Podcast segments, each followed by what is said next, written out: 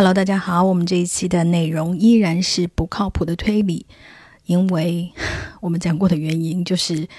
这一期的节目实在录得太长了，大概有三小时。为了不让大家听得很烦，或者是半途中就把我们关掉，所以我们决定分为两期送给大家。那么接下来就是不靠谱的推理下期的内容。我们接下来听那个白鹿讲下一个故事。嗯，前面我们已经看过很多比较离谱的动机和手法了，接下来我要讲一个兼具剧情和荒谬，以及他本人也很离谱的推理小说作者，叫清凉院流水。我作为一个持续十年以上的清凉院流水黑，我现在都觉得我的声音还有一丝颤抖。这个作者，他的我最早的时候看的作品是他的《密室物语》系列。那个时候我还上高中，当时还没有网购书这么一说。大家买东西想买一些比较新的小说，是通过加入那个贝塔斯曼书友会，然后自到邮局去汇款才能收到汇款来的买来的书。在这种情况之下，我买了他出版的《密室物语》的上卷。他这个《密室物语》系列分得很清楚。他说我出两本书，上部和下部。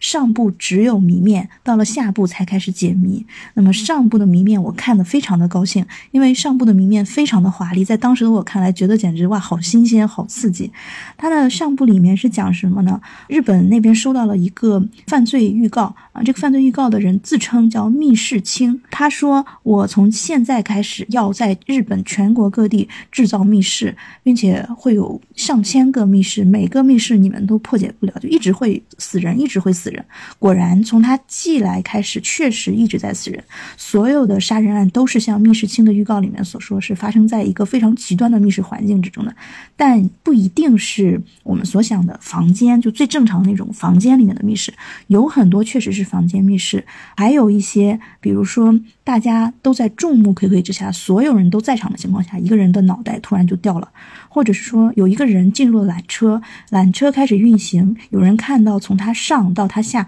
绝对都没有别的人，但是等缆车到了那个位置之后，没有人下来，他去一看，发现缆车里面的那个人头被砍掉了。那这种情况下就是，嗯，绝对不可能，因为缆车在高空上，没有任何别人能进入的可能性，也不可能扒着那个缆绳进来，就类似诸如此类的非常多的密室。同时接到这个预告案的这些警察、这些侦探也打起精神来，想要破解这些密室，因为毕竟上千个密室，你总不能一个都破解不了吧？结果最后大家发现，真的一个都破解不了。每一个密室的每个部分他们都查了，比如说有没有不在场证明啊，密室是不是人力不能有外力侵入的，等等等等，该查的部分他们都查了。上半卷就在极力的渲染密室的发生多么的突然，多么的人力所不可为，多么的没有任何漏洞。所以看完上。上卷，所有读者看完上卷之后都非常的期待下卷要怎么解密。就我们这种普通读者来看，几乎是不可能解成的东西。而不可能犯罪的解谜，往往说最看水平嘛，就最最刺激。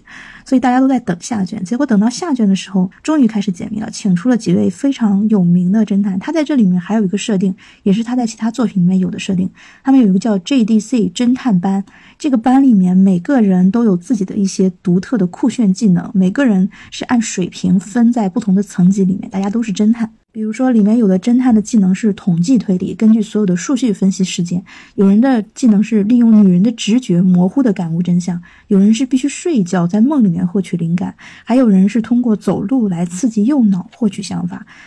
总之，这个就有点像。侦探里面的漫威，你懂吗？就每个角色都有自己酷炫的一个人物形象，有自己的人设，可以感觉到作者一边自己设定这个，他他很上头，一边感觉自己是世界一流推理小说家的这种做人设的快感。下卷就是这些侦探努力的被分配到这个任务之后，开始一个又一个的来破解，但是自己还没有破解完，然后里面这去派去查这个案子的侦探已经有几个被在密室里杀害了。总之。在经历了一些无因果的推理之后，最终一位最强的侦探知道了到底是怎么回事，那就是所有死去的人以及言之凿凿说这个人绝对是在密室啊，没有任何人进去啊的这些人，他们全都加入了同一个邪教组织，叫做密室教。这个邪教组织就是认为人死在密室里面是符合他们的美学的，而且这个密室组织最早的开创是中国的曹操。人脑袋是怎么掉的呢？当然就是别人或者是在他自己的指导下，大家一起齐心协力砍掉的啦。那么为什么所有人都能营造出一个密室的假象呢？因为所有涉及到证据的，甚至包括警察，甚至包括前面自己死掉的那些侦探，所有只要沾边的人，全部都在造伪证。当我看完第二本书之后，我觉得看完第一本书的我还认真列了时间表格，认真的分析每一个案件里面不在场证明以及可能手法的我，就很像一个小丑。让我宣读一下他解谜的原话。您推断的没错，那就是密室诡计。构成密室的被害者及目击者几乎都是密室教的信徒，一切都是他们胡扯的。从一开始就根本没有密室杀人的存在。我觉得这就是我阅读完的感想，一切都是清凉院流水胡扯的。从一开始根本就没有推理小说的存在。你看过这本小说吗？没有，但是这个套路我见过。它最早叫做《密室物语》，然后出了上下本，就是白鹿说的。他二零一二年他改头换面叫《密室之门》，他又出版了一遍。所以大家如果又出了新一批受害者，对，所以我就是提醒大家，就是不要再被清凉院流水骗了。但是你但凡看到，你不要管它叫什么名字，如果作者是清凉院流水，你就是要提高警惕。而且里面有一个白鹿没有讲的一个花招，也是让我看的时候非常生气的。他就很喜欢用那个，你知道很多那个著名推理小说家喜欢用那个字母来破案。嗯，就是比方说你叫一个什么什么名字，然后那个字母不是颠倒顺序，就是侦破出了真凶吗？然后清凉因为流水也用了这个逻辑，但是他根本不讲武德，他就比方说好，比方说你叫燕窝，然后他就会说燕窝拼起来一个 Y 一个 W 打头，好，那犯人一定就是个阳痿的人，因为他就是 Y W，他类似就是这样的逻辑来给你写，你就我当时看到我想说啊，这是怎么得出来的结论呢？后来我发现你根本不需要去思想，因为他也没有认真在这搞这些事，但是他还要跟你用这种诡计哦，真的，我就是清凉院流水是这样一个人，就是如果你跟他认真，那就是输的就是你。他为什么要这样子啊？我很难理解清凉院老师，因为他这本书还获了那个梅菲斯特奖啊。嗯，我跟你讲，清凉院流水也是在我们推理界也是就是经常被拉出来，大家疯狂辱骂第一名，因为他基本上每一本书都是这样子的。嗯，他不是说只有密室物语这样子，就是像钱胡桃一样的，只有一本书让你生气，他每一本书都会让你生气。嗯，因为我觉得他这种流派就是。不止在推理小说界吧，因为我自己的感觉哈，除了意识流小说，所有的小说本质上它都是一个悬疑小说。悬疑小说最要不得的就是破题，就是你自己把谜面弄起来，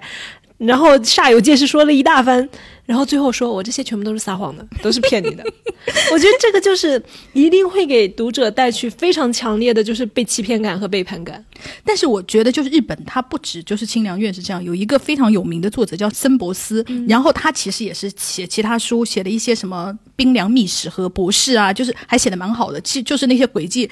你不能说绝妙，但是 OK。但是他有一本书叫做《女王的秘史》，嗯。你听女王的密室，你是不是就觉得这是一个密室杀人，对吧？否则你为什么叫女王的密室呢？对吧？没错，它确实也是一个密室。然后所有人都没有看见过有人走进去，到底这个密室是怎么形成的呢？它的轨迹就是这样的，因为看见有人走进去的人都被洗脑了，所有的人都被洗脑说你看不见我，你看不见我，你看不见我。好，他们就忘记这件事，就这样形成了一个密室。它的轨迹就是这样。然后我就觉得好，那在这种情况下，清凉院流水可能也没有那么糟糕。就是像你这样的人，日本真的很多。唉，但是我又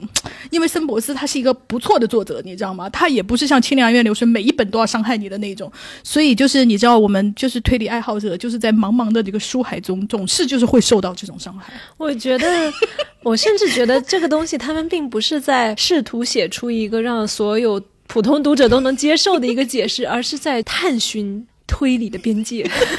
就是在这个路线上面，我们到底还能推多远？就是还能把你气成什么样？对，或者也不是，就是我觉得他也不是为了气人，而是说，好像就是我们前面讲的，就是亿万分之一的那个解释。虽然你觉得很离谱，但是你不能否认，对不对？可能就是是因为日本的推理小说它太发达了之后，然后大家就会不停的往各个方向上面就是去，然后推理小说它既然是推理这个品类，它的方向就是有限的嘛，所以就是一定会推向一个非常极端的一种情况。就是我们待会儿也会讲到一些就是非常极端的，比如说那个《米的缺失》那本书。我们先先听清凉院老师的其他的烂书吧。我们先听白鹿接着讲清凉院流水的其他作品。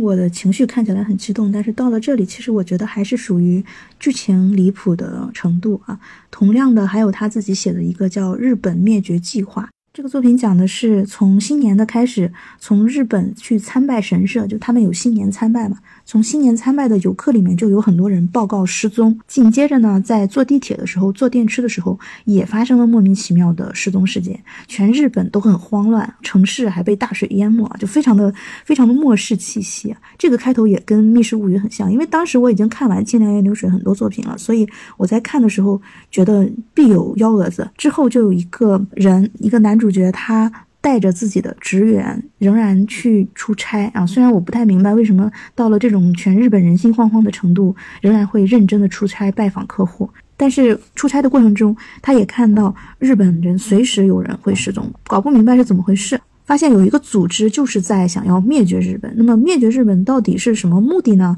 是不是失踪这些人都是他们做的呢？他们到底又是怎么做到的呢？答案是这本书叫《日本灭绝计划》，最终答案是全世界都灭绝了。因为有五百万人志同道合的五百万人，他们同时认为这个世界太丑恶了，而且人类太多了，人类是造成这一切的不好的事情的罪魁祸首。所以呢，在这五百万人之中，正好还有一些有钱的人，他们就建了一些很大很方便的火葬场，并且让这五百万人同心协力组成了一个组织，彼此之间分工合作，齐心协力的把游客、把那些失踪的人。突然的绑架到火葬场里面杀掉，把人都弄死了，结局没有逆转，一直到最后就是讲这个计划是怎么顺利成功的，一直到最后只剩下了那么几个骨干成员，然后骨干成员彼此之间产生了一些争斗，但最终啊赢的那个人呃是那个组织的老大，然后那个组织的老大面对空无一人的世界说了一声再见，然后自杀了，就是这么一个故事。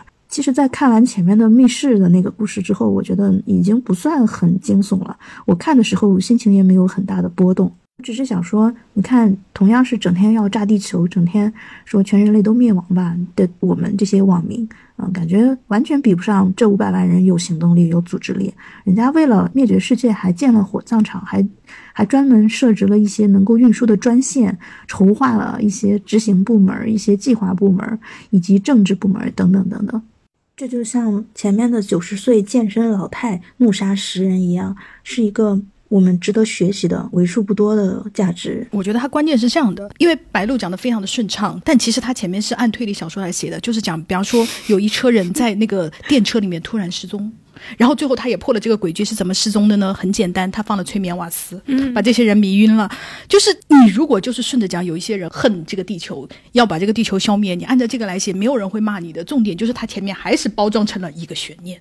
然后最后是放了催眠瓦斯，你谁受得了这个？我觉得这就是《千爱流水》最大的问题，他就硬给你要造谜团，你知道吧？那个你说到催眠瓦斯失踪，其实是催催眠瓦斯。那个 Now You See Me。二还是一啊？我有点忘了，就是它里面也用了这个，不知道大家有没有看过《惊天魔盗团》这个电影哈？我就感觉到，就是我们也能理解，因为确实也没有什么更更新的科技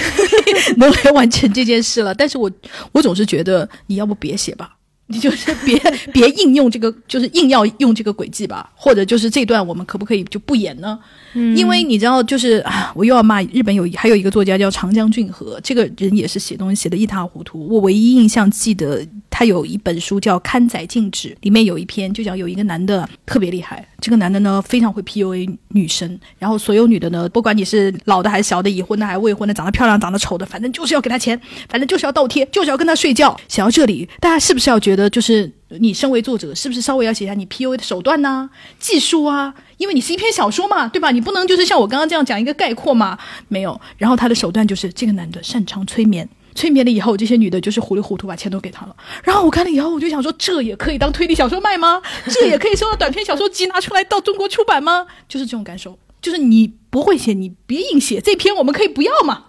唉，我不懂。反正就是就是刚跟刚刚那个催眠瓦斯一样，我认为这个就是都属于那种我我解决不了了，那我我要我又要写，那怎么办呢？就搞出一些催眠啊，还有什么什么呃，让你什么就是什么麻药啊？我觉得这个就是属于那种作者的能力有限的问题。嗯，像那种催眠呢，我觉得很可能的一种可能性就是他作者解决不了落实的问题，因为一个轨迹。其实像那个阿加莎的，她很多轨迹，它好就好在它不仅是超出一般人想象的，而且它落实了之后，你会觉得哦，这个它确实是一步是一步，你看得出来它是怎么实施的。但是像你刚刚说的那个催眠的那个东西，如果他不以催眠这个来解释的话，他就要讲说我 PUA 你，我具体这个话是怎么说的？对呀、然后那个女的到底是怎么反应的？然后作者因为他缺乏这个经验，或者说他就是不了解这个东西，或者说他编了之后他觉得这个东西啊、太落实了之后显得没有那个神秘色彩，所以他就不想这么写，不想这么写。当然，也就是你说的，他的能力范围解决不了这个事情，然后他因为不想落实，他就落虚，落虚就会落到哪儿呢？要么就是玄学，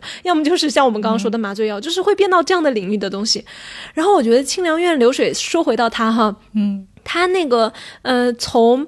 一开始，比如说那个失踪是那个什么麻醉药，然后把人搬走了，然后到后面之后变成了全球有一个炸球计划的这样的一个组织哈，我就觉得它有一点点，这算是一种轨迹类型吧，就是说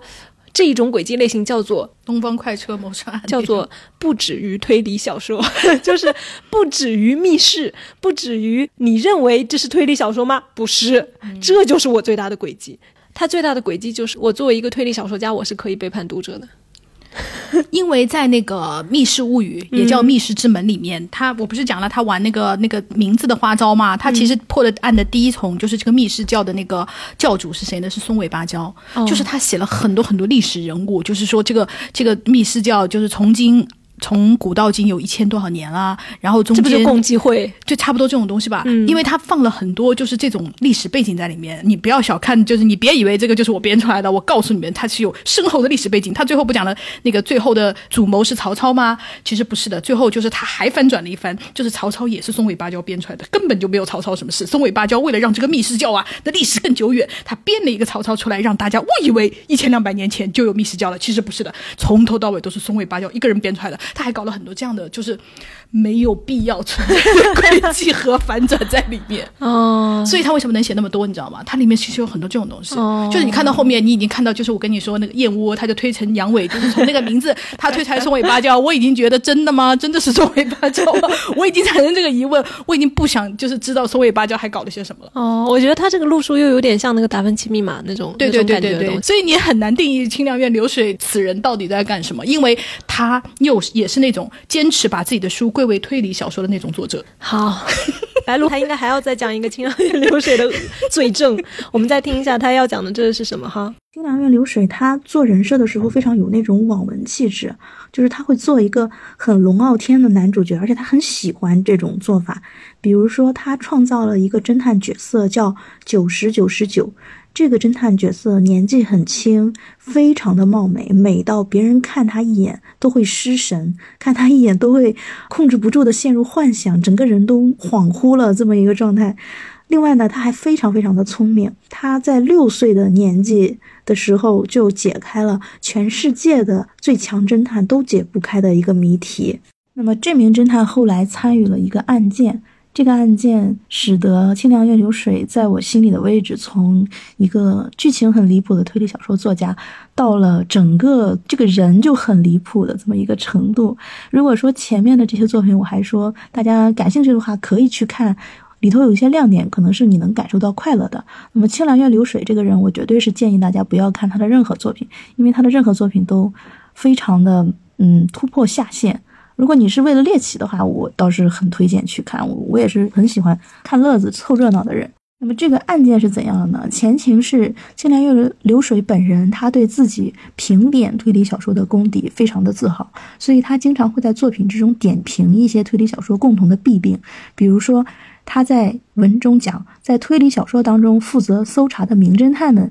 都适时的漏掉了密室的盲点，在进入解决篇之前，不断的挑动着读者的情绪，是故意的这种行为。所以这些侦探们就是成为推理小说中很必要的一个牺牲，是小丑。什么小丑？连已经明显提示出来的重要线索，他在前面他都不会揭露，他非要留到后面来揭露。他是仰赖偶然的过程，随着剧情摆荡的这么一种存在，在前面像傻子一样看不出来重要线索，在后面到了解决篇会却摇身一变变成神一样的存在。另外，他还很骄傲地说：“啊，目前为止的密室解决方法大致上都不是什么了不得的轨迹，只是说这样的情节设计是让人需要耐着性子来继续读下去的，并且他还说，在大多数情况之下，你是看不到真正有价值的作品的。那么他自己面对这样一番评点之后，他给的读者贡献出来的轨迹是什么样子的呢？作品中提到这样一个密室。”是一个屋子里面有一副西洋的甲胄，这副西洋的甲胄呢，头盔跟身上的盔甲是用螺栓固定的，并且因为生了锈，没有办法分隔出来。如果你暴力的把它挪开的话，上面的锈迹一定会遭到破坏。经过了 X 光的检查，确定了头盔和身子是很长一段时间没有被分隔开了。整个盔甲里面有的细缝，只有眼睛那个部分是带动的。那么。在这样一个头盔里面发现了死者的头颅。那么，在几乎堵死这个密室的所有可能性之后，他是怎么破解的呢？因为有《密室物语》的前车之鉴，所以其实我看的时候，当时猜到后面应该不会有什么精彩绝艳的轨迹了。第一个侦探提出的是，会不会先放头，然后把其他的盔甲给啊再组装起来？这个最开始很容易就被否定了，因为他已经说了，那个锈是没有办法仿造的。这时候又出来一位侦探，他引用了不确定性原理的隧道效应来解释头颅为什么出现在盔甲里。简而言之，他的方法就是会不会头颅里面的无数个粒子恰好形成了不确定性原理，然后恰好呃粒子和粒子之间相互穿透，然后穿透了那个盔甲出现在盔甲里面，这个就实在是。没有办法评点，我觉得这个比前面马耶熊松老师的街头霸王还不可能，因为一个头颅要有多少粒子啊？这些粒子还全部都正好震动着，穿过了粒子之间的缝隙。我听到那个粒子说的时候，我整个脸都扭曲了，就是我，我就是 我们清凉院老师的魅力。我现在非常理解为什么白鹿会这样数十年如一日的，就是如此的恨他，确实非常值得恨。好，我再听一下九十九十九他是怎么说的哈。这时终极侦探九十九十九出场了，他是怎么解释的呢？他如此回答：真相跟主题没有什么关系，这个密室呢是一个经过科学佐证的超长密室，所有的路都被堵死了。所以，经过科学来证明，想要把头放进盔甲当中是绝对不可能的事情。大家是在被赋予这样的条件下去推理犯人如何将头颅封进盔甲密室之中的。所以呢，其实不用想的那么复杂。大家已经已经听不懂。大家说九十九什么意思？他说这个密室是没有必要解开谜底的密室，是解不开的密室。因为就目前的科学来讲，这就是真相。目前的结论就是这样子的，不是发生奇迹，要么就是利用。隧道效应让头颅穿过了盔甲，所以他其实虽然否定了量子力学这个过于扯、过于离谱的轨迹，但是自己也并没有提出什么，只是说，嗯，也有可能是这样，也有可能是那样。但无论是怎么样，目前现实世界告诉我们这是不可能的事情。可它是又发生了，我们只要接受就好了。我们不需要搞一个道理，我们只要接受就好了。接受现在，活在当下，活在自己的生活里，并且他还补充，也许在其他的故事之中，谜题都会被解开。但是目前能提出的解决方法就是这样了。我跟其他的妖艳的推理小说不一样，那些推理小说提出一个什么谜题，一定要得到解答。我可不是这样，我是会接受人生、接受当下的这么一种态度。这个让人出乎意料之外的答案让众人瞠目结舌。这种解决方法简直就是把人当傻瓜来耍。但是没有人能提出反驳。既然其他的可能性都遭到否定了，那么这确实就是唯一的解决方法了吧？这个绝对解不开的谜，盔甲密室，站在关系者的立场，似乎只能相信，也许有别的机会在其他的故事之中解开这个谜题。他们只能做这样的妥协，啊，就不知道为什么他一边很清楚自己写这样的作品是绝对不行的，读者会非常生气的，但是一方面又拼命的辩解，我这是一种态度，我这是一种自身的品格。我们无意消弭这种太过勉强说明的感觉，但是确实让人感觉是这样子的。约翰·迪克森·卡尔借由侦探之口这样说过：“我们之所以存在喜欢侦探小说这种爱好，大致上来说，是因为对不可能的事物有所偏好。我们追求一种意外性，但是同时又得追求真实性。算盘实在打得太精了，你很难想说他现在讨论的这些东西到底是不是他真的想讨论这件事情，还是只是拿来糊弄我们一下？因为他这一段话。”无非就像一个男的，你说我就这样，那你怎么着吧？就有这种感觉。所以从这个解决方法来看，他在我心里，我觉得还是不要去看比较好，因为即使是在《密室物语》，他提出了一个所有人都是凶手，所有人都做伪证的答案，在当时的我看来，也只是很愤怒，觉得很离谱。但是在这里，他已经完全放弃了作为推理小说的立场，他已经不再去考虑解谜这件事情了。他在最后还写了一句：“也许总有一天，那个谜题被解开的时机会到来。但是无论谜题是不是会被解开，你是绝对上不了天堂的了。”清凉院流水，任谁不要在后面狠狠诅咒骂他一句。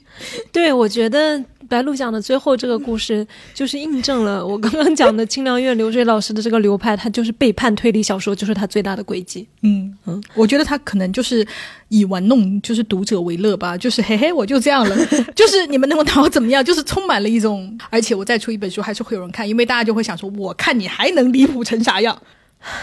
我觉得清凉院流水老师他生活在日本还是很幸运的，就是因为日本的出版业很发达。然后呢，日本他对那个就是版权呀，还有这个图书的这个收入啊，这个整个还有包括他们就是还搞了很多奖来发掘这样的一些作品。我这个话的本意呢，就是话里话外，我的意思就是他要是到了中国来，他是绝对混不下去的。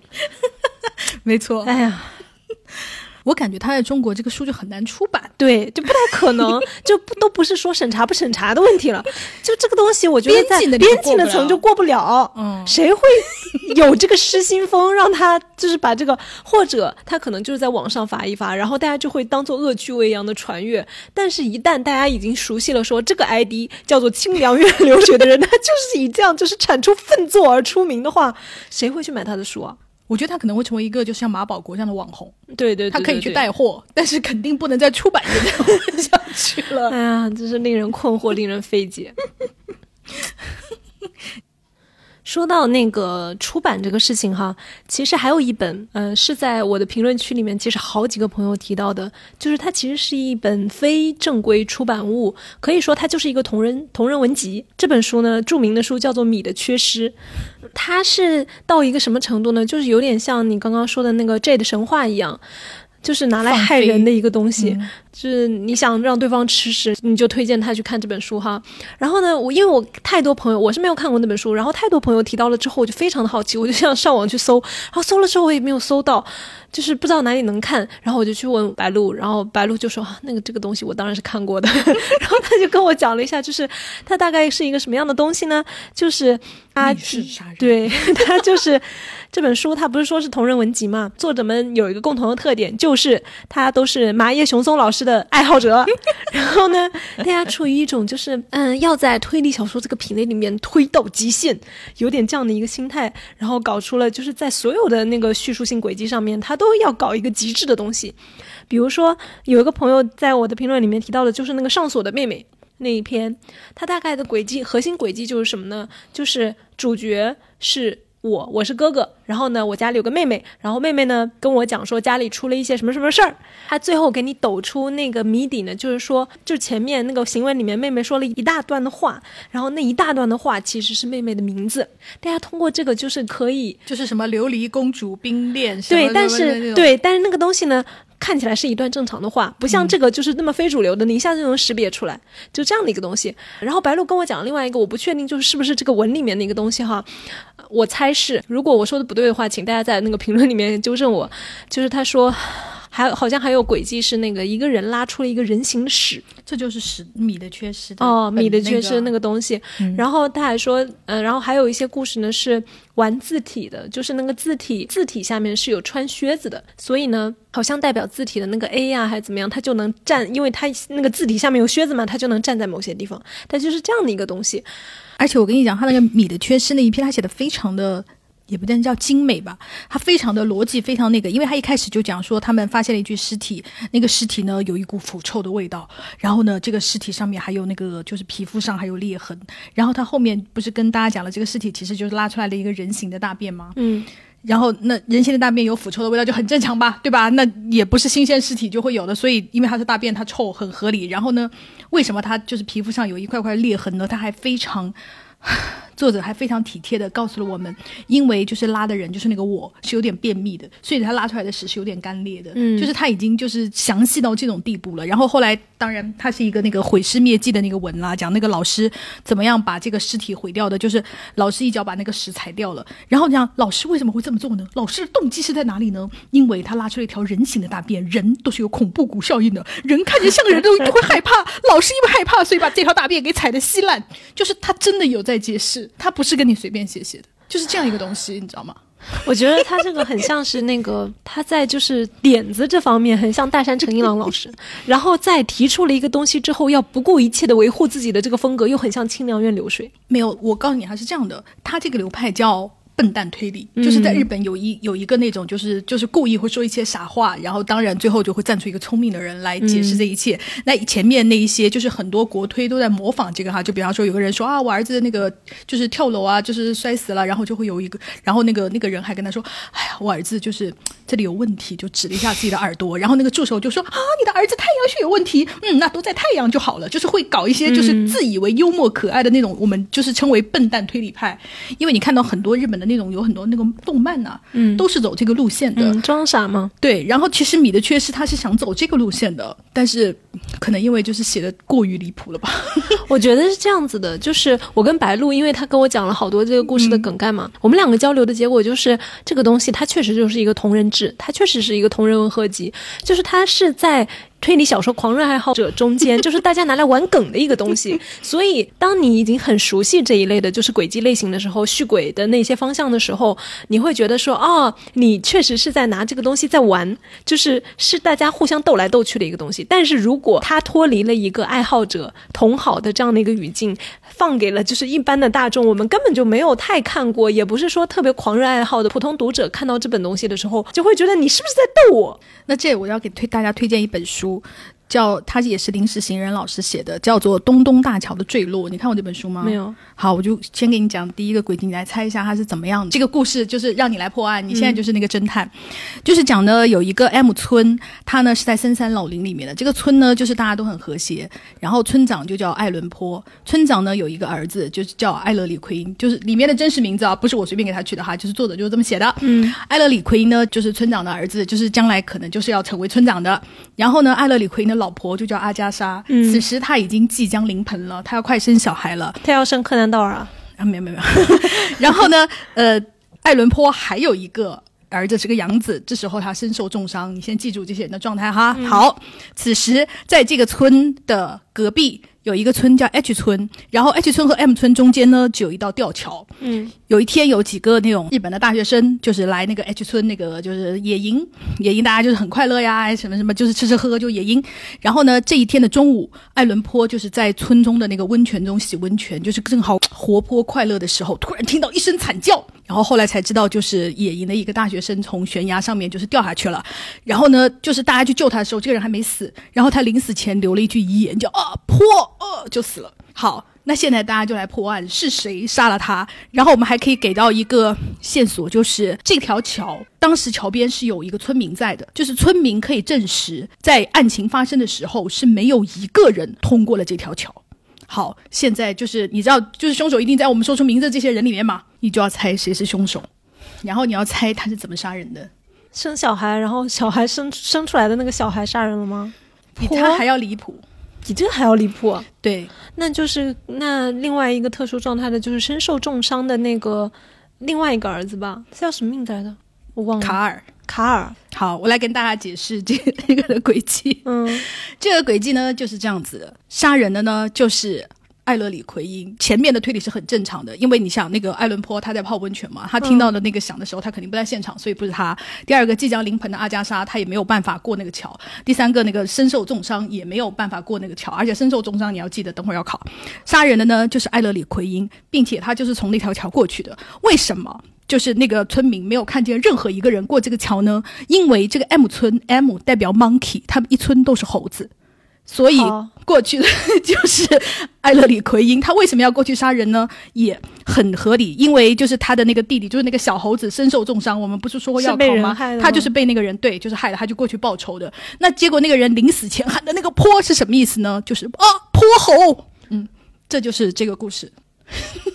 所以，但是我要跟大家讲，临时行人写这个，并不是真的把它当成就是我这个轨迹很特别，他就是来跟大家讲续轨是什么。嗯，然后他用了五篇来写，第一篇就是这个，所以这个东西就像你刚刚说的，如果就是比方说你是推理小说爱好者，你看这个你就知道临时行人在搞什么鬼。嗯，然后包括第二篇、第三篇，他就反复在骗人。大家可以看下这个小说，因为这个小说看到你最后，你就会想说：我被你骗了一次，还会骗第二次吗？你会。然后第二次，我第三次不会被骗了吧？还会被骗？就是这本书是这样的。可是这本书在普通作者的那个口碑就是非常差，因为任人看到了这一篇 都会想要骂人，对不对？M 代表 monkey，H 就是 human 的意思，你知道吗？所以就是。嗯，如果大家有兴趣的话，其实是可以看一下，因为《临时行人》没有那么离谱，因为大家也知道他的馆系列嘛，有的那个钟表馆不是写的还可以嘛，嗯评分还挺高的，所以。但是这本《东东大桥坠落》，整本书都在写这种鬼东西。嗯，我觉得还有一种就是离谱的那个推理，就是动机，因为大家一定知道那个海龟汤嘛，嗯就是非常有名的海龟汤，就是你在你姐姐的葬礼上爱上了一个陌生人，嗯你怎么知道？这个梗是从哪里来的呢？就是我们连城三季演的一朵桔梗花。就是从这本小说，这它是一本短篇小说集，从这个小说集里面的其中某一篇，就是缩减变成这样。这本书里面有非常多离谱的这样的故事，然后你听得很离谱。比方说，里面最有名的一篇就是我，我是一个黑社会的那个就是小弟，嗯然后呢，我每天都要去跟一个就是跟一个美女就是啪啪啪来一发，然后跟那个美女来完一发回去，回到那个黑社会的地方，我还要被老大就是也干一发。哦，然后我知道这个故事了。对，嗯重点就是因为那个老大其实是就是想要就是吸到我身上残存的那个美女的味道。对，那然后为什么老大不能直接跟那个美女去搞呢？因为那个美女是这个黑社会老大的大嫂，因为他哥哥就是因为黑社会就是死去的，所以他大嫂不能原谅他。然后呢，他们俩又深深的相爱，然后为了完成他们相爱，我就作为他们的工具人，每天就是被双方搞。但是我要跟大家讲，其实这个故事写的很好，你听我讲很离谱，但是因为连城三季言是一个非常成熟的小说家，在他情感的铺垫和他那种描写中，你甚至能感到一丝悲凉和绝望，甚至能感到一丝凄美。所以我觉得有的时候的那个离谱的推理，你不能光看就是就是海龟汤那种东西哈，嗯它本身我认为就是这个小说家本人的那个能力。非常重要，在因为他的那个他的小说都是以花那个为名嘛，还有一朵什么山茶花，还有什么菖蒲，嗯。什么，他每一个都是类似一个简短用一句话来说非常离谱的故事，但是在他的描写下，每一个故事你都能感受到一些文学的美感，而且非常的那种日式，你就会感觉到一种金阁寺的那种东西，因为金阁寺听起来也不是很靠谱的东西嘛，但是因为小说家他的文笔。非常好，以及他的功力很深厚，我觉得就是《连城三纪言》这本书，我可以推荐给大家看了，就要《一朵桔梗花》，就是非常好看。它虽然每一个动机都不可靠，但是我觉得要说到动机不可靠，我还要说另外一个人，就是三金田信三，这个人才叫不可靠。这个人有一本书叫《如记名献祭之物》，比如的如记名，记名就是这个意思。就像我们其实我们中国也有，就是小孩子要取个贱名，就不能用自己的真名，贱名就是能养活什么狗剩呐、什么什么什么什么土根呐、就是取这个就叫记名。然后日本也是有有这个习俗的，它就叫如记名献祭之物，就讲这个女孩在她就是取记名的这个仪式中，然后就是发生了凶案啊等等等等，会到最后就是其实杀人的就是这个取记名的女孩，原因就是她要跟她的学长结婚了，然后呢，因为他们家在村子里面受到了村八分，大家。就是可能不太知道村八分是什么意思，它是日本的一个很民俗的一个词。村八分就是讲你这你这个家庭在村子里是不受欢迎的，因为村子里面叫村十事，村里面有十件事是村里人都要帮忙的，比方结婚呐、比方说你盖房子啊，比方说你们家有就婚丧嫁娶啊。但是因为你们家非常招人讨厌，你们就遭到了村八分。村八分也就是说，除非你们家死了人或者遭了火灾，其他你们家干任何事都没有人会来理你们。就是属于就被集体霸凌的，这被集体孤立的这种家庭，也就是非常丢脸。就是你你们家要不干出什么事儿，人家怎么村里人会这么对你呢？然后呢，这个女儿为了显示自己家在村里和和乐乐，每个人都爱她，所以。她要制造出一些死人，死人就有葬礼吗？有了葬礼，村里人就会来帮忙吗？这样她的未婚夫看见了，就觉得他们一家在村里是和和乐乐的，然后她就能顺利嫁给她老公。就是为了这么一件事，她制造了一些杀人案。我觉得这个才离谱多了吧？但这个就是很像葬礼梗，对，但是他有他前面呢又写的很像那个荆棘夏夜，他写了你像我刚刚讲的记名啊、村八分啊，他又讲了很多日本民俗俗的东的东西，嗯所以他整个看起来又没有那么的离谱。就怎么说呢？一旦沾上了民俗的东西之后啊，我就很难用就是批判 推理小说啊不合理啊离谱的这个眼光去看它。就好像就是一旦你这个小说它扯上了游山解考，就是类似这样的东西的时候，我就会觉得哦，那你其实有一点点社会派的东西，你是为了写那个，所以人性的动机变态一点、极端一点，我好像哦，好吧，也不是不能理解。对，但是有的时候你看的啊，就尤其是我看这本的时候，我就会说，那你要不然就好好写这个吧，你别硬写一个案子吧。你为了就是要介绍这些民俗，你硬要把它搞一个就是听上去非常不成立的那种动机，你何苦呢？因为他写前面还写的挺好看的，但是我又会觉得这其实是作家能力问题，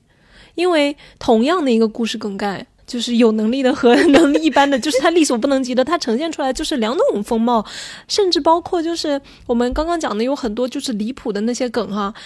你单独提出来之后，你又会觉得他离谱吗？就是好像其实也可以把它写的不那么离谱，就是或者就像你说的那个连城三剑，嗯，他的那个故事核心。可能是离谱的，但是他有那个文学的那个功力，把它变成一个就是让你能体会到一些文学的美感呢，然后人情的冷暖呢的那样的一个东西。所以，哎呀，但是连城三基也是不把自己作为推理小说来搞的啊，这倒是，嗯，对吧？这样你就会原谅他很多。对，所以你看，就是我们最终又会归拢到我们，因为我们在讨论离谱这件事情，到底什么是谱呢？我们就是要以推理小说的谱来看的话，那。就是希望，但是没办法，因为大家都喜欢看推理小说，所以你这个小说你但凡沾点悬疑，它一定会这样来宣传，然后就会导致一定会出现一大批的受害者，没有办法，没错，所以我就觉得就是还是那句老话，不要硬写。嗯，我觉得哪怕你带一点悬疑，但是你不要以推理小说就是为幌子，因为有很多书，就像我们说的那个历史小说，其实它也是带了很多悬疑的东西在里面，大家也看上去津津有味，并不会因为就是你最后变成了一个这样，比方说解开一个历史之谜哈，大家并不会觉得说你这个推理不合逻辑，不会这样来要求你，反而会觉得哇，他在写历史小说写的栩栩如生，非常动人，大家看得津津有味，因为他带着谜团嘛，这样不是很好吗？对，为什么你硬要就是像清凉院流水，每一本都打着推？理小说之名来害我们呢？哎，确实是不是？本人的小小建议就是不要不要硬说自己是推理小说，对，就是大家走上自己各自的岗位吧。嗯，然后那个我们评论里面其实也有很多朋友给我们提供了他们宝贵的意见，就是点名了很多我也没有看过，但是我看他们的评论，我就感觉到哦。确实值得一说的小说，比如说这个朋友讲的是那个 Dan Brown 丹布朗的《地狱》，那个故事讲什么的呢？就是有个瘟疫病毒即将被释放，非常危险。全书各种折腾，就是为了找到这个病毒。找到的时候，病毒已经被稀释，放在水里并传播了。这个病毒它是什么作用呢？就是让全世界随机三分之一的人失去生殖能力，是没有其他副作用的。被感染的人也没有其他的不健康。最后主角们啥也不干了，就这样了，Let it go 了。还不如说是新冠呢。前期各种渲染这个病毒是未知的，非常危险恐怖，是生化大灾难。研究这个病毒是个非常厉害的生物学家加超级大富豪加偏执狂疯子。一开篇，这个人就自杀了，所以没有人知道这个病毒到底有多可怕，也没有人知道该如何治疗。结果就这这种效果的话，还用研究吗？其实我觉得，嗯，确实就还好吧，因为。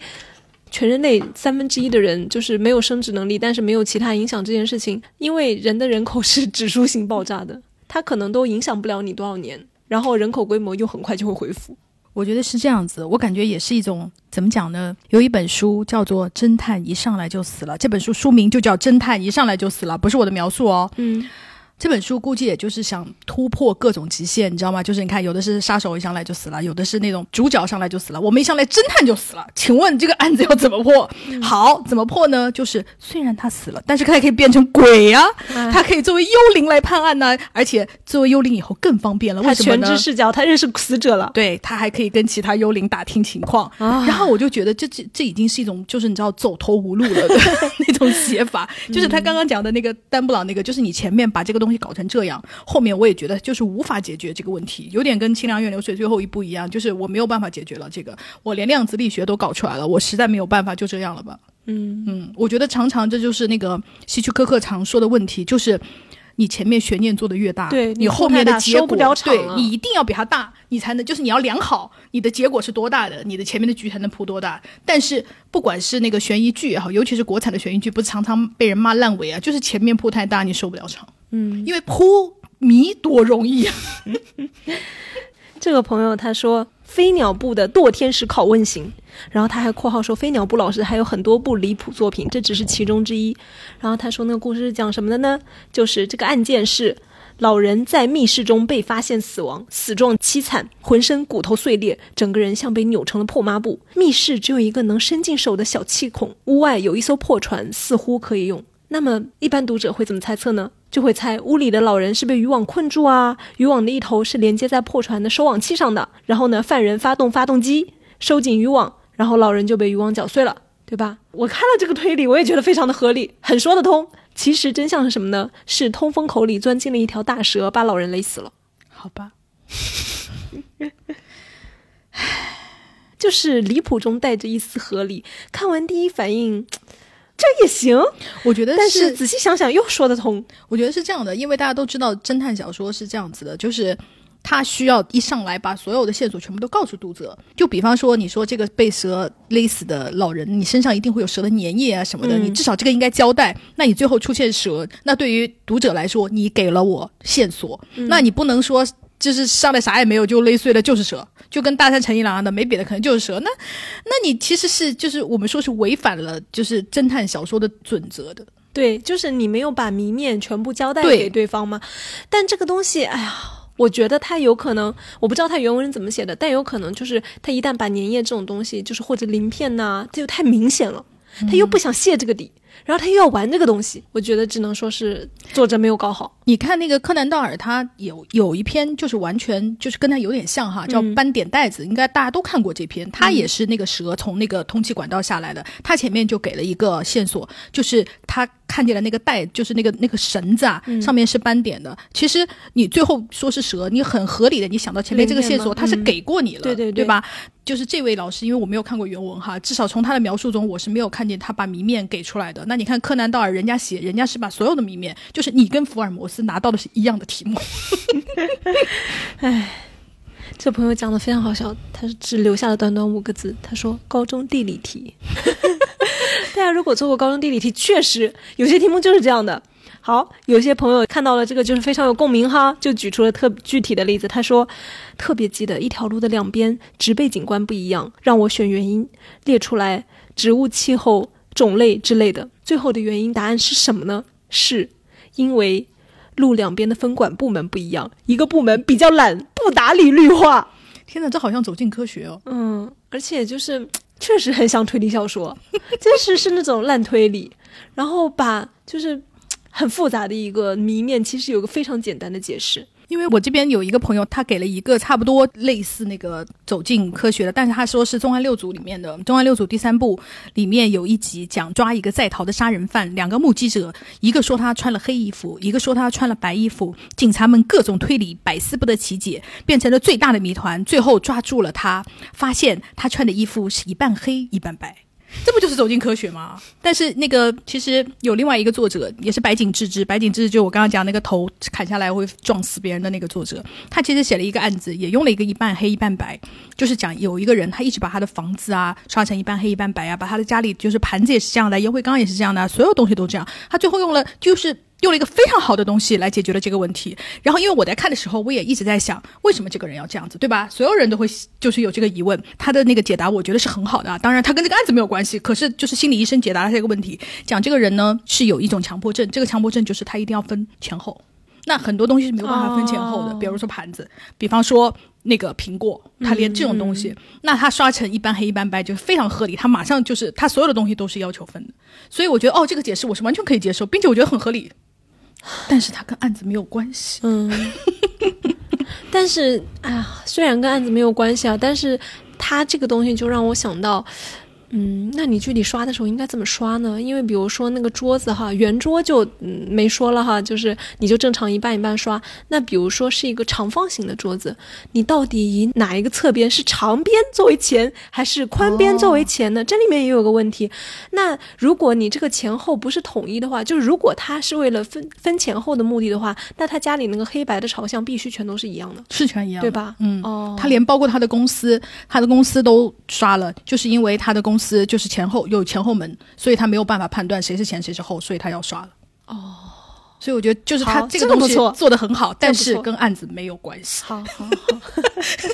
但是这个解释我觉得是大家可以接受的。嗯嗯。再说到那个地理题哈，这个朋友讲的也是地理题。他说，我记得当时高中地理有道题说某某地区的某某水果会大量出口外国，问我原因是什么？你猜？就是它盛产呢、原因是当地人不爱吃。当地人为什么不爱吃呢？是什么水果？就搞得我没已经有点想吃。嗯，反正就是令人，可能就是有点类似于，比如说那个小龙虾，我们爱吃，但是有一些盛产的地方，比如可能国外他们就不爱吃，然后就全都出口给我们了，可能类似于这样的一种东西，是不是一下就合理了？感觉外国出口给我们更合理一点。对 对对。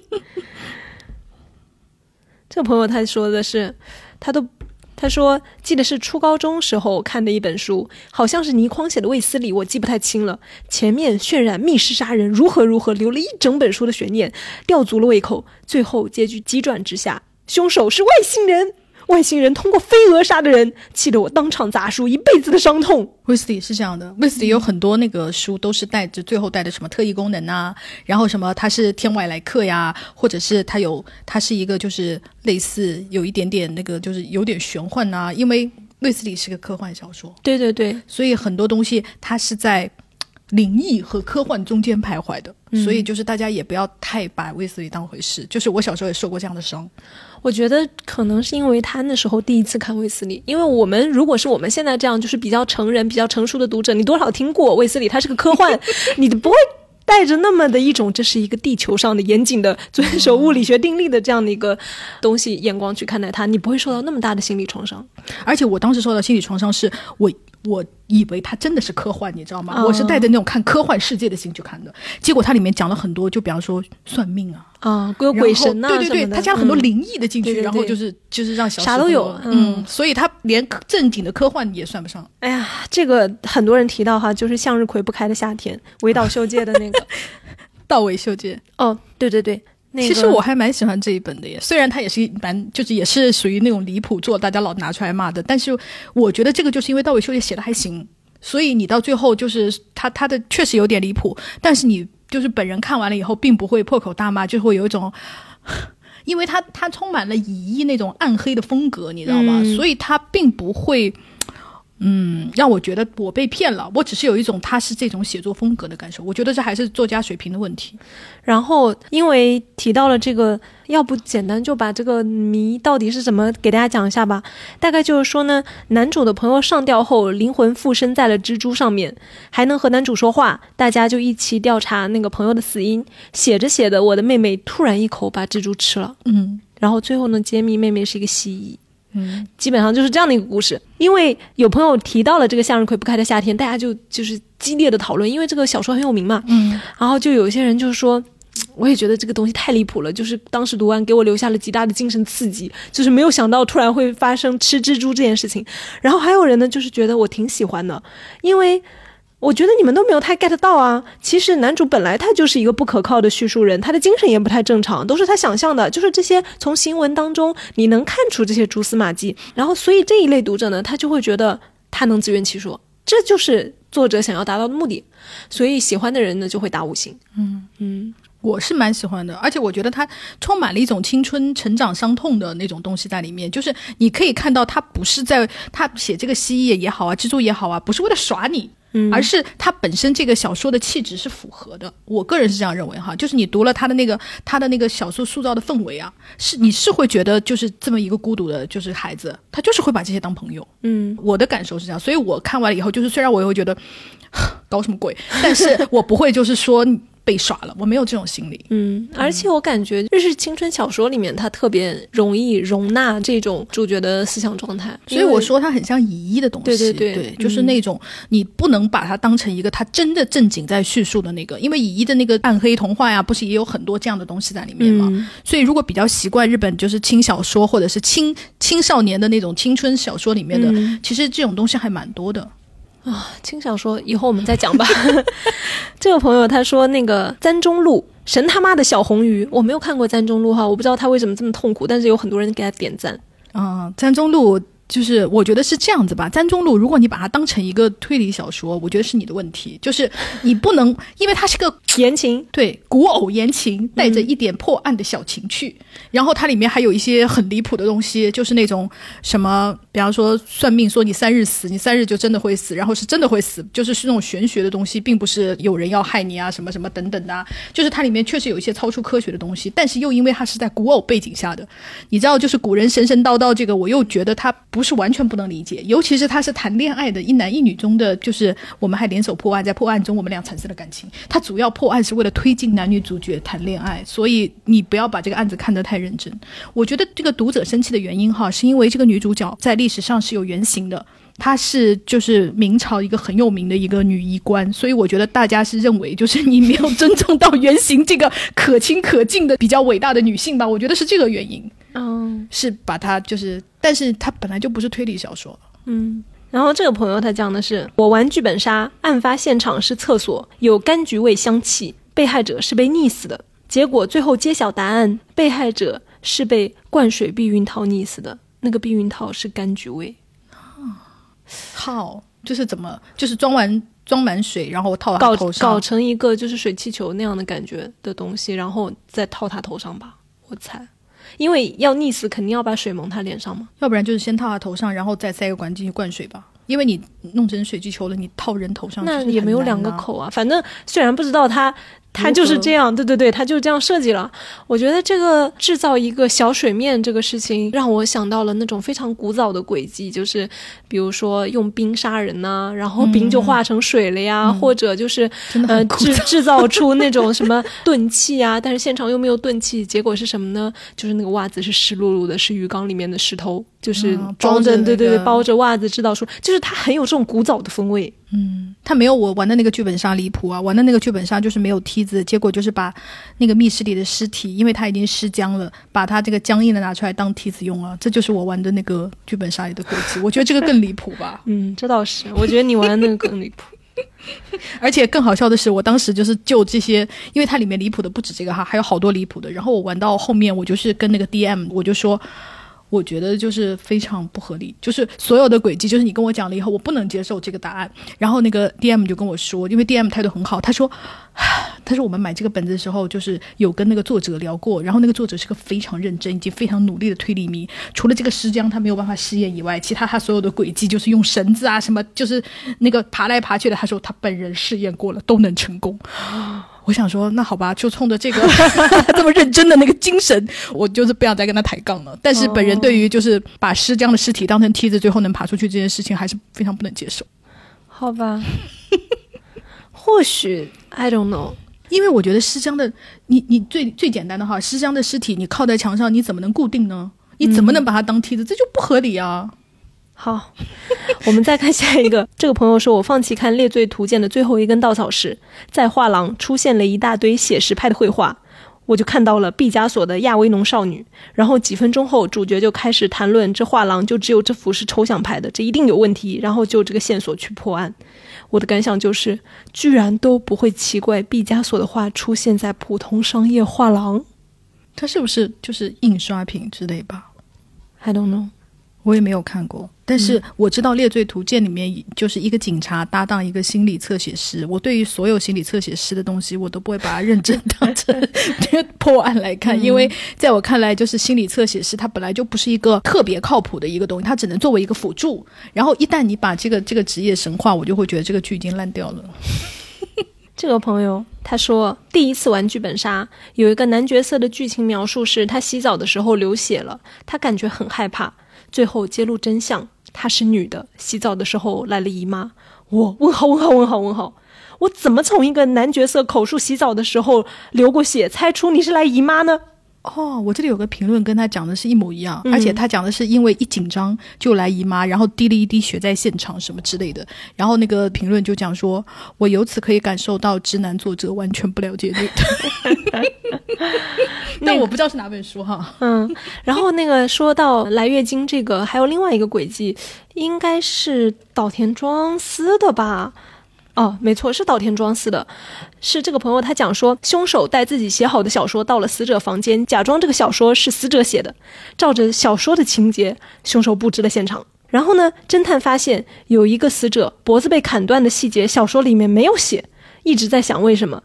然后侦探觉得呢，是为了掩饰凶手不小心留在现场的自己的血。但是检查了所有人，大家都没有伤口。小说结尾揭秘告诉大家，凶手是女的，血是姨妈血。好的，岛田庄司也是一个男的，嗯，我有些时候就会觉得，哦，这个怎么讲呢？我们多一些女作者吧。嗯，有一个我可以推荐大家有一个，因为我我本人是非常喜欢社会派推理的人，因为松本清张啊、阿加莎啊都是我很喜欢的。然后日本有一个非常有名的社会派的推理作者叫夏树静子，她的书都很好看，大家可以去看一下。嗯，她就是我们的非常好的女性的推理小说家，嗯写的非常好。那个说到女性的推理小说家，那个凑佳苗，她也是社会派的，嗯大家可以稍微看一下。就是她的最广为人知的，应该就是《告白》吧，嗯，就是那个就是她的小说。然后他还有另外一本叫那个《花之锁链》，我没记错的话，应该叫这个。我觉得也还可以大家感兴趣的话也可以看一下。就是还有另外一个是那个公布美学，对对对对对，我觉得有一些女性作家，她们的优点和长处还是非常明显的。除了她们风格自己之外，哈，就是你能通过她们那个主角的视角和主角的掌握的知识，感受到这是只有女性才能看得到的世界的另外一面。但是本人对公布美雪颇有微词。嗯就是宫部美雪这个女的非常啰嗦，每次她讲一个案子，比方说里面有十个日本人，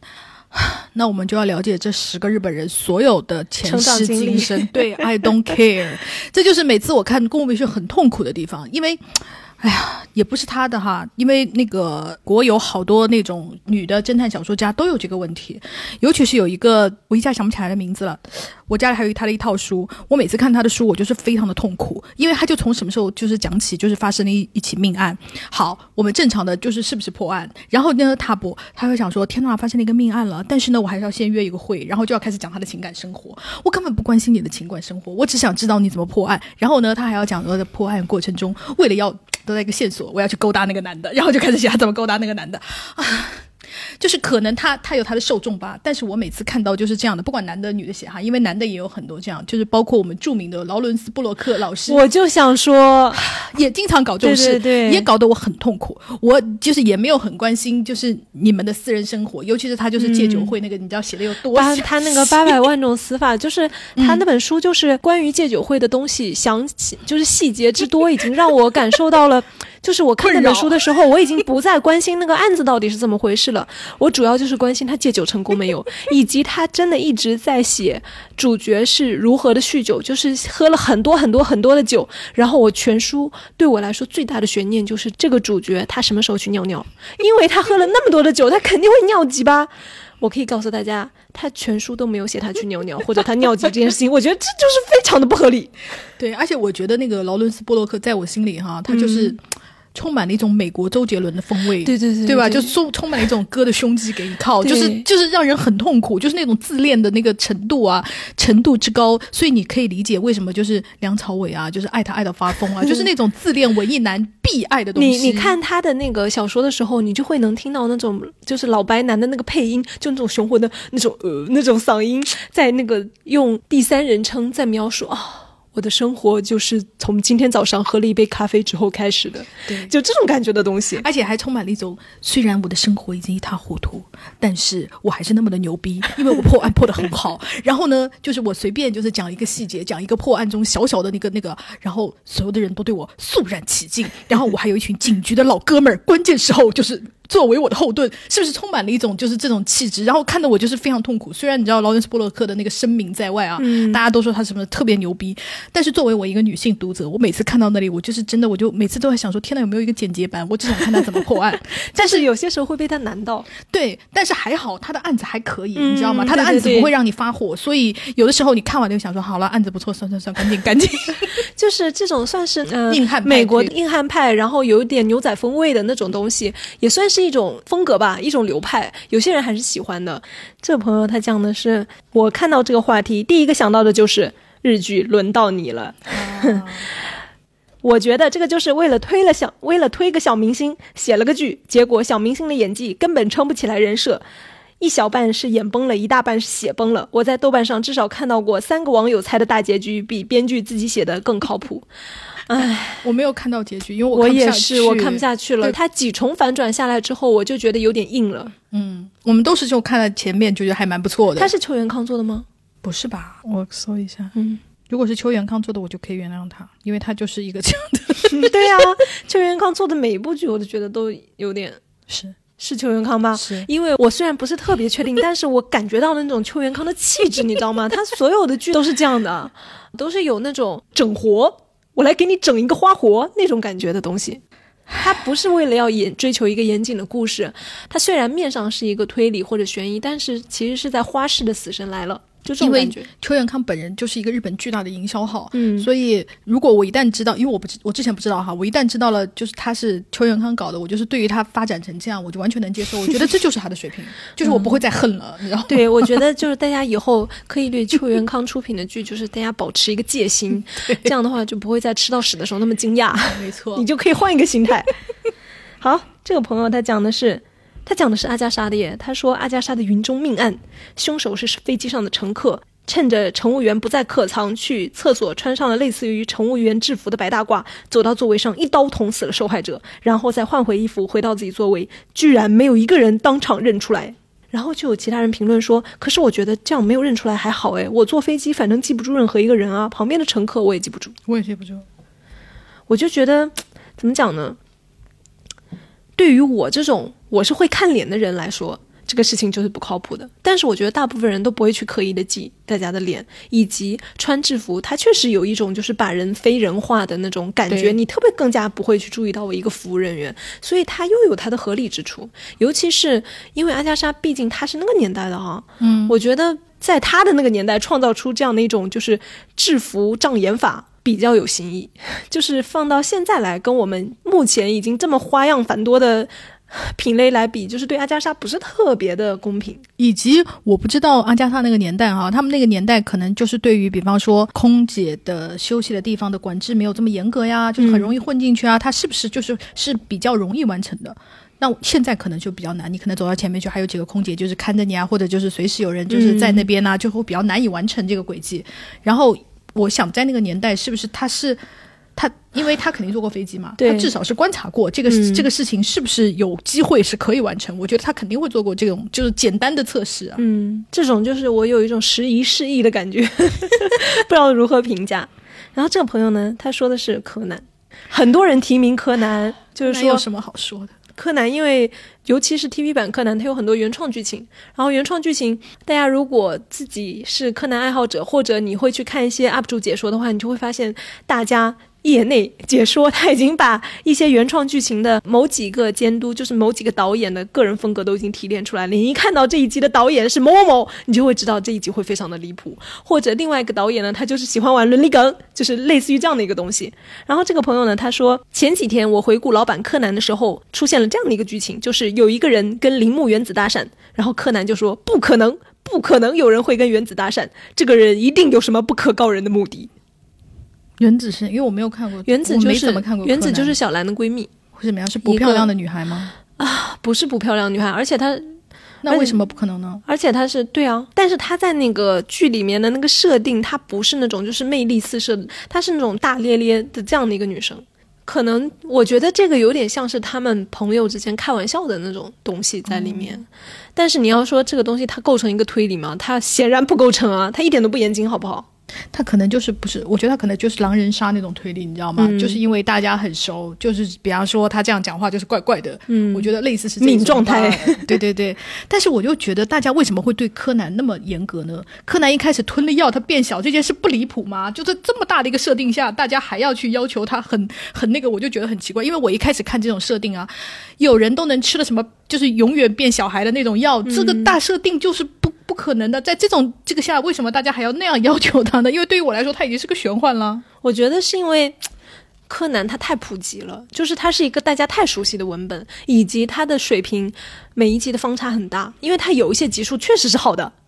然后有一些呢，因为它也参考了一些，就比如说经典的那种推理，它不是所有都是原创剧本嘛。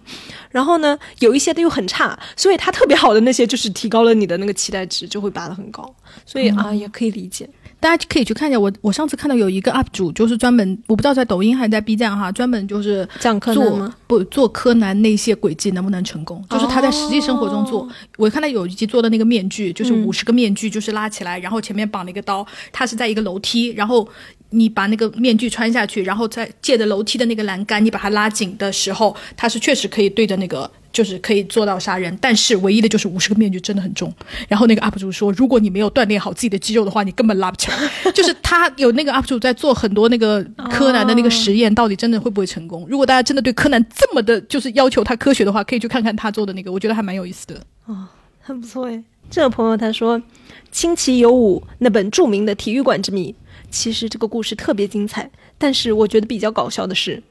因为那片街区每周四才统一回收不可燃垃圾，导致凶手一直没有办法丢弃证物，就这样被抓住了。我觉得很幽默，也太朴实了吧？为什么不能偷偷自己带走啊？他非常有一种就是那种日本人的那种社会规范呐、那种我觉得是有幽默的成分在里面的。嗯，然后这个朋友他讲的是刚看的一本书，说是什么白雪公主什么什么的，然后主人公侦探推理靠的是什么呢？靠的是无所不知的魔镜图像重现。侦探的常用语就是告诉我凶手，告诉我真相吧，我就没有力气看完。感觉是一个就是低同人幼漫画，或者是低幼漫画。嗯嗯，因为你知道，在无限流小说里面，这一个东西哦，是一个常用的道具，就是重现当时的那个，在无限流里面，你打关、打怪嘛，然后你要搜集别人，就是不是大家通常是好几个小队竞争吗？为了收集其他队的线索，那我们怎么知道呢？就会有一个类似像摄像机一样的东西，系统的那种东西，对，但是它又要设定它很合理，因为什么东西？那你就白雪公主的魔镜，就是这个东西在无限流小说里面经常出现，嗯我已经习以为常，你就把它当成一个外挂吧。这朋友他讲的是什么经典日剧《相棒》？他说是二十一季最后一集，连接骨灰盒失窃勒索案，最后发现是被窃第一家上中学的儿子联合同学一起干的，是为了逼爸妈去投案自首，揭露当年毒害爷爷的事。案情揭晓，父母当场震惊道：“爷爷死的时候你还没出生呢，从哪里听说的？”儿子对妈妈说：“你当时怀着我，我在你肚子里听到了你们密谋杀人计划。”相棒，我以为质量蛮高的，我没有，因为我没有看到那么多季哈，嗯我看了前面一些，我还觉得算是质量还比较高的那种日剧，因为它前面有些案子讲的还不错。我觉得就是这样，就是它，因为它是一个常青树，就是常青树，它播的时间长了之后就，哎难免。我觉得不能这样讲，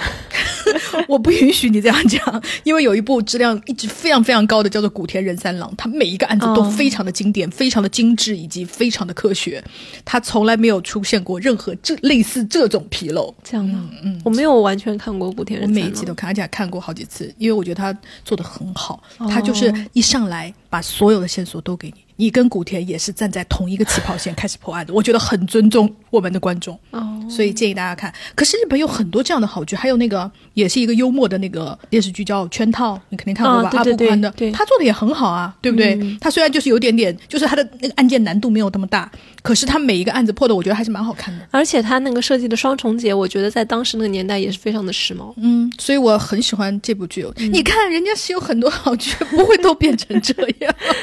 哎，这个朋友他说是什么呢？他说提名早版令的四元馆事件。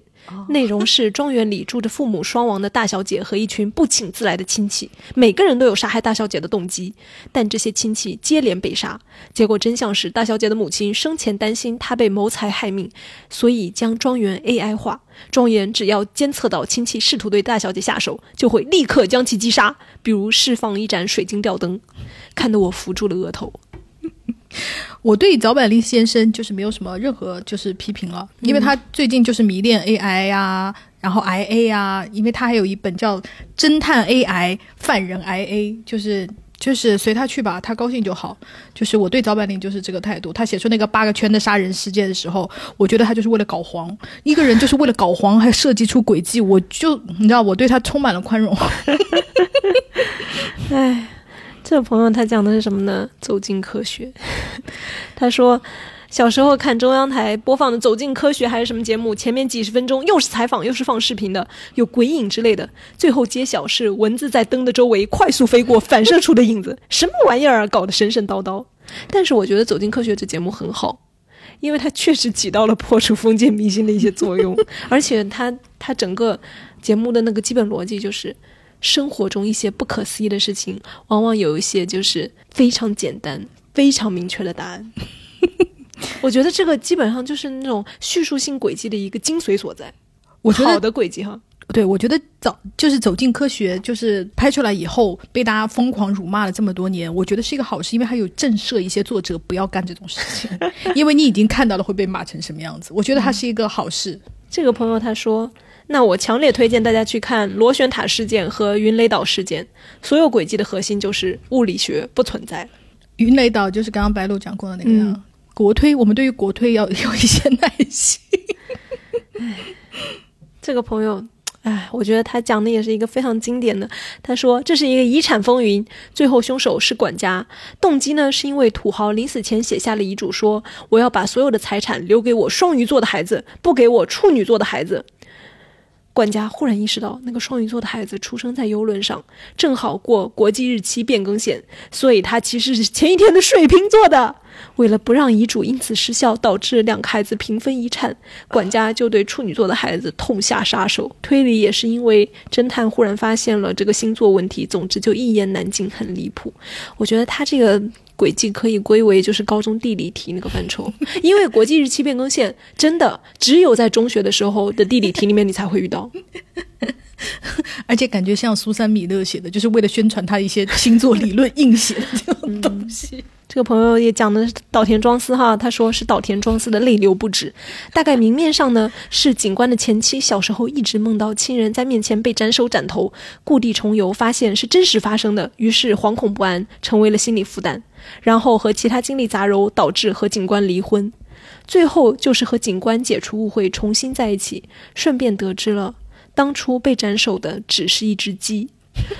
本来我以为非常悬疑，结果作者说只是前期的记忆出错，只是鸡头，没有人头，很像岛田庄司干出来的事情。但是我们又要说了，因为他有占星术杀人，他还有什么不可以原谅的？唉。你看，就是有一个好的代表作还是非常重要，就可以吃一辈子啊，对不对？我们可以用米的缺失的一个前言部分，来为我们这一期离谱的推理小说做结哈。嗯，这个作者声明他是这么说的：书腰文案（括号你）。唯一在第一页明示答案、猜中率却依旧为百分之零的小说。作者声明：尽管书腰上做了如此这般的说明，让人产生骗人的吧，这样子怎么可能猜不中呢？我才不会那么笨的幻想。但想必经验丰富的读者们早已了解，妖风宣传不可信。实际上，现在呈现在你眼前的是一部彻底摒弃了公平性的短篇推理小说。作者我。从一开始就没有想过要为读者提供公平的线索，以便能推理出真相。我已经大概能预见到读者读到本书解答篇时，一气之下把书从中间撕开，并摔在地上，狠狠地用脚踩上两脚的样子。确实，若是以本格、变格、破格、出格、失格的标尺来衡量，本书当之无愧的会被划入屎格推理小说的范畴，就是屎尿的屎。当代评论家或许会批评作者是在把读者当猴玩，不是当屎玩。而且还是把屎优雅的摔在地上，并狠狠的用脚踩了下去。总而言之，这是一篇也许会引发宏大踩踏事件的小说。因此，作者在此敬请所有读者注意：货物出门概不退换，请自行做好心理准备。我觉得这种前言就是很不错，很坦诚。我觉得大家看到米的缺失就能预料到了，因为什么叫米的缺失？就是尸体的尸，嗯，米的缺失，其实它组成就是一个屎字。大家从这个名字，你就能预料到他在干什么。他从名字就开始跟你玩这种，就是你知道这种文字游戏，你就能预料到它是一个什么样的东西了。不过，就是像我们推理小说爱好者，就是一。一面就是为大师的那个精彩脑洞而感到欢呼。你像本人就是阿加莎的小说已经读过很多遍了，尤其是有一些非常精彩的，就是你无论何时看都是，甚至都要为他赞赏和流泪。但是你知道，人不能永远躺在 就是大师的那么几本书上，人总是要往前走的。在往前走的过程中，你就会遇到很多清凉远流水。但是我已经认了，这就是我们，我就说了，这就是我们推理人的宿命。你一天爱好就是推理小说，一天就会被气死。但是你知道，就是为了就是鼓励大家多多写出推理小说，然后满足我们这些只会动嘴的推理书迷的爱好。虽然我们是一边骂，但是我们也是会一边买书。比方说，我现在就对早坂令老师就是非常的宽容，就是他爱写什么就是写什么吧。虽然他的侦探 AI 我也买了，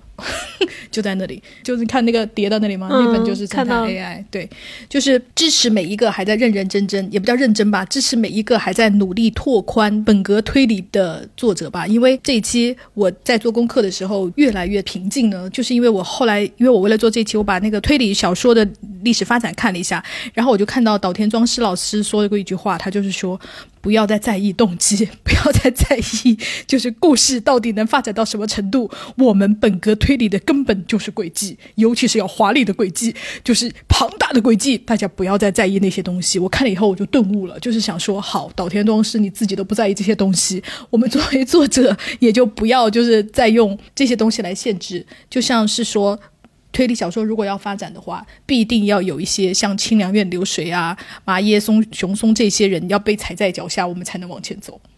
其实推理小说现在在发展，我们刚刚也讲了，因为随着技术科学的发展，给很多轨迹堵上了死路，比如说监控的出现呐，还有一些就是现代刑侦技术啊，让你很多就是古早的，比如说阿加莎的那些轨迹，在那些就是连血型 DNA 都测不了的年代，那些时候能成立的轨迹，我们现在就是做不到了，就堵死了很多推理的路。没错，但是我们也要注意到，就是因为科学在发展，也会有一些新的领域能够产生一些新的轨迹，比如说我今天就看到一个很不错的。就是说，历史上出现过一个神奇的 bug，就是二零零五年，一些笔记本电脑商家发现，如果笔记本播放歌曲就是珍妮·杰克逊的《Rhythm Nation》这首歌的时候，可能会导致系统崩溃。